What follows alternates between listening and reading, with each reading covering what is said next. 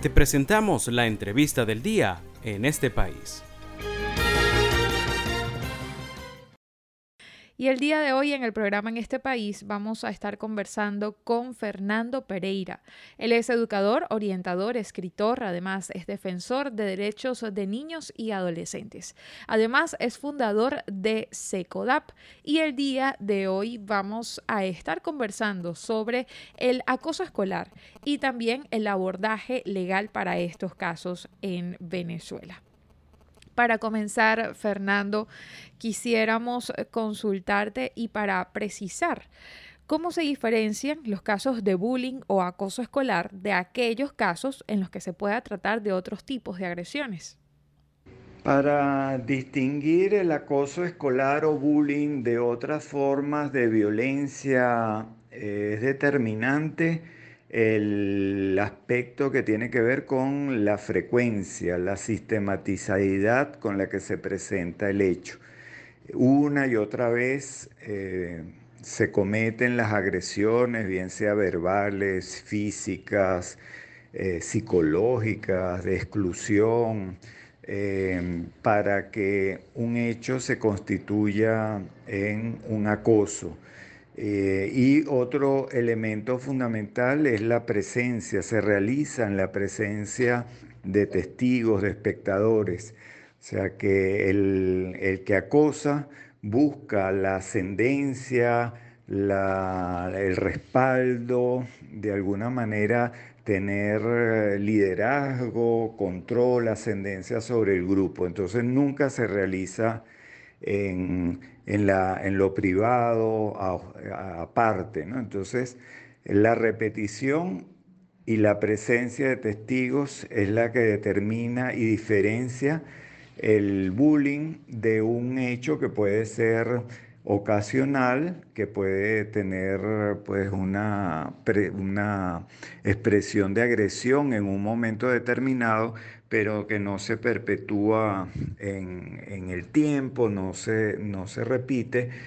eh, no le quita gravedad que puede tener. Todas las formas de violencia deben ser atendidas, deben ser prevenidas y pues no, no se trata de justificar unas o de que hay validar unas en detrimento de otras.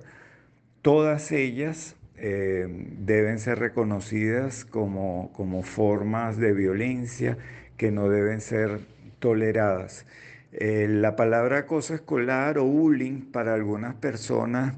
entrañaba como una categoría diferenciada de, de fenómeno que se da en los centros educativos y que por lo tanto le quitaba un poco la connotación de un hecho de violencia que como toda forma de violencia no puede ser aceptado y tolerado. En este escenario, como en Venezuela, se tratan de manera legal los casos de acoso escolar.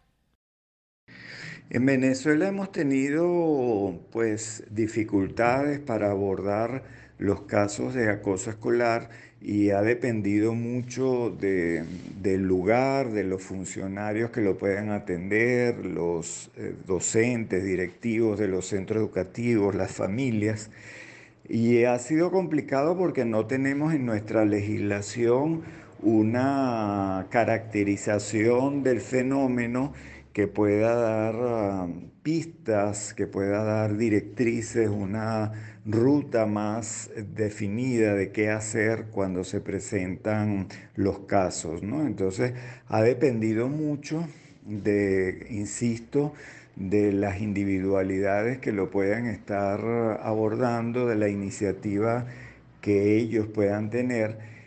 Y de alguna manera estamos viendo en las últimas semanas con los casos de videos que se han difundido y las medidas que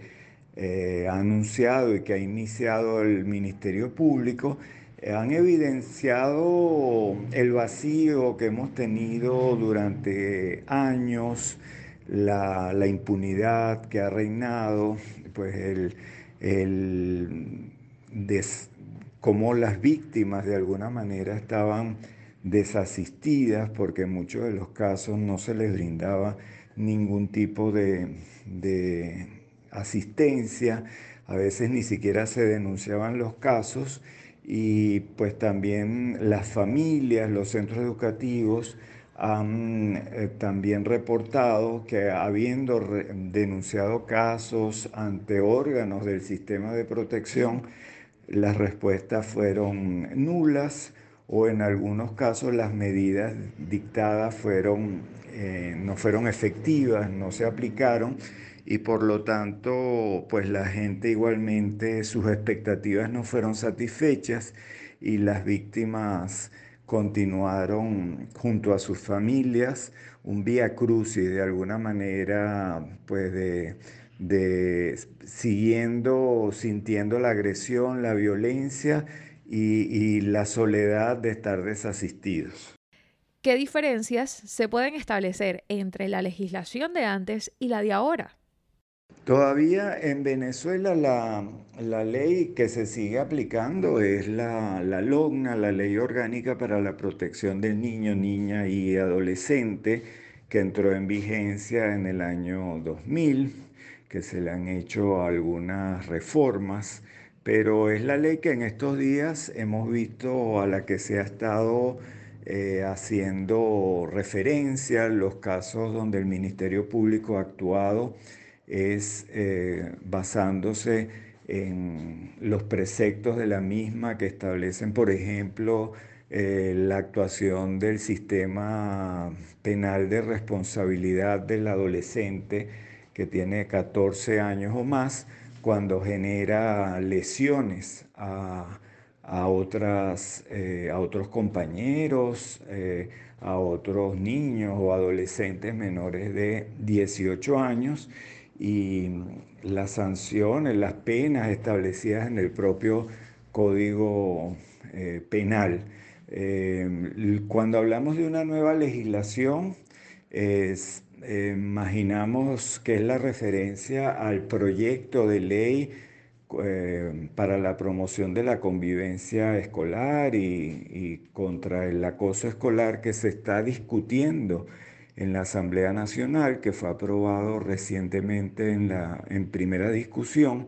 y en estos momentos pues debe ir a, a segunda discusión y sería esa ley la que introduciría nuevas variables, nuevos elementos que permitan definir de manera más clara el acoso escolar, eh, las consecuencias, lo que lo tipifica y también las consecuencias y sanciones que están esperando los actores involucrados, los propios centros educativos, para saber um, este, cuáles son las medidas que están en sus manos aplicar y cuándo deben acudir a, los consejos de protección o al Ministerio Público de una manera más clara, tener tanto las familias como los docentes y los propios estudiantes, saber cuál es la ruta a seguir y cuáles son las, las consecuencias cuando cualquiera de los actores viola los derechos del otro o conociendo de un caso de acoso, pues no, no se actúa para atenderlo, para, para prestarle atención y socorro a la víctima.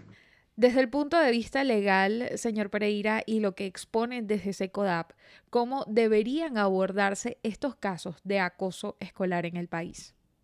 Desde SECODAP hemos abogado para que la atención eh, de, los casos pueda realizarse siguiendo los lineamientos, las directrices, el Estado de Derecho definido en las propias leyes, que se pueda respetar el debido proceso de las víctimas que están involucradas, que no se difundan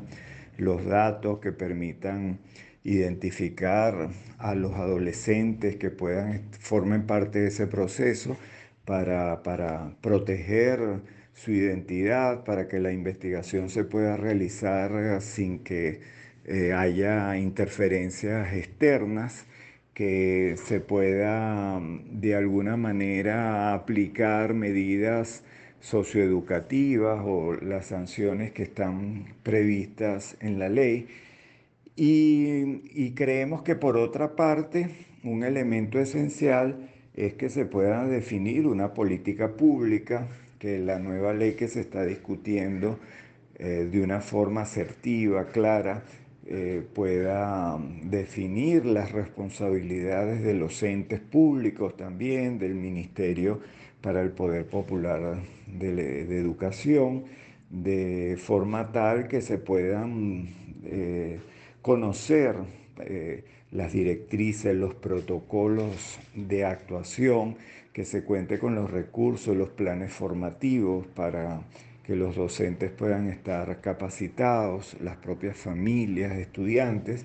y se pueda implementar un plan para la,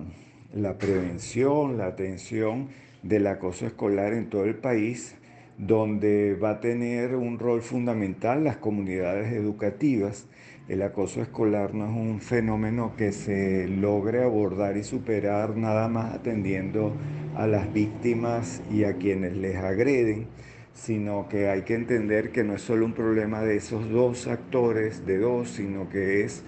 un problema que tiene que ver con el colectivo, con el grupal, sistémico y que solamente en la medida en que los estudiantes estén sensibilizados y no refuercen y apoyen el acoso escolar, es la manera de extinguir esa, esa, conducta, esa agresión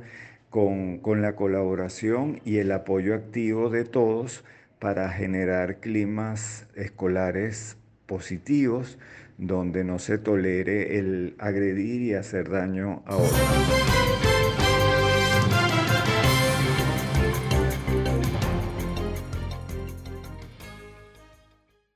Y esta fue nuestra entrevista en este país del día de hoy. Le agradecemos a Fernando Pereira por su participación en el programa. Él es educador, orientador, escritor, defensor de derechos de niños y adolescentes y además es fundador de SECO.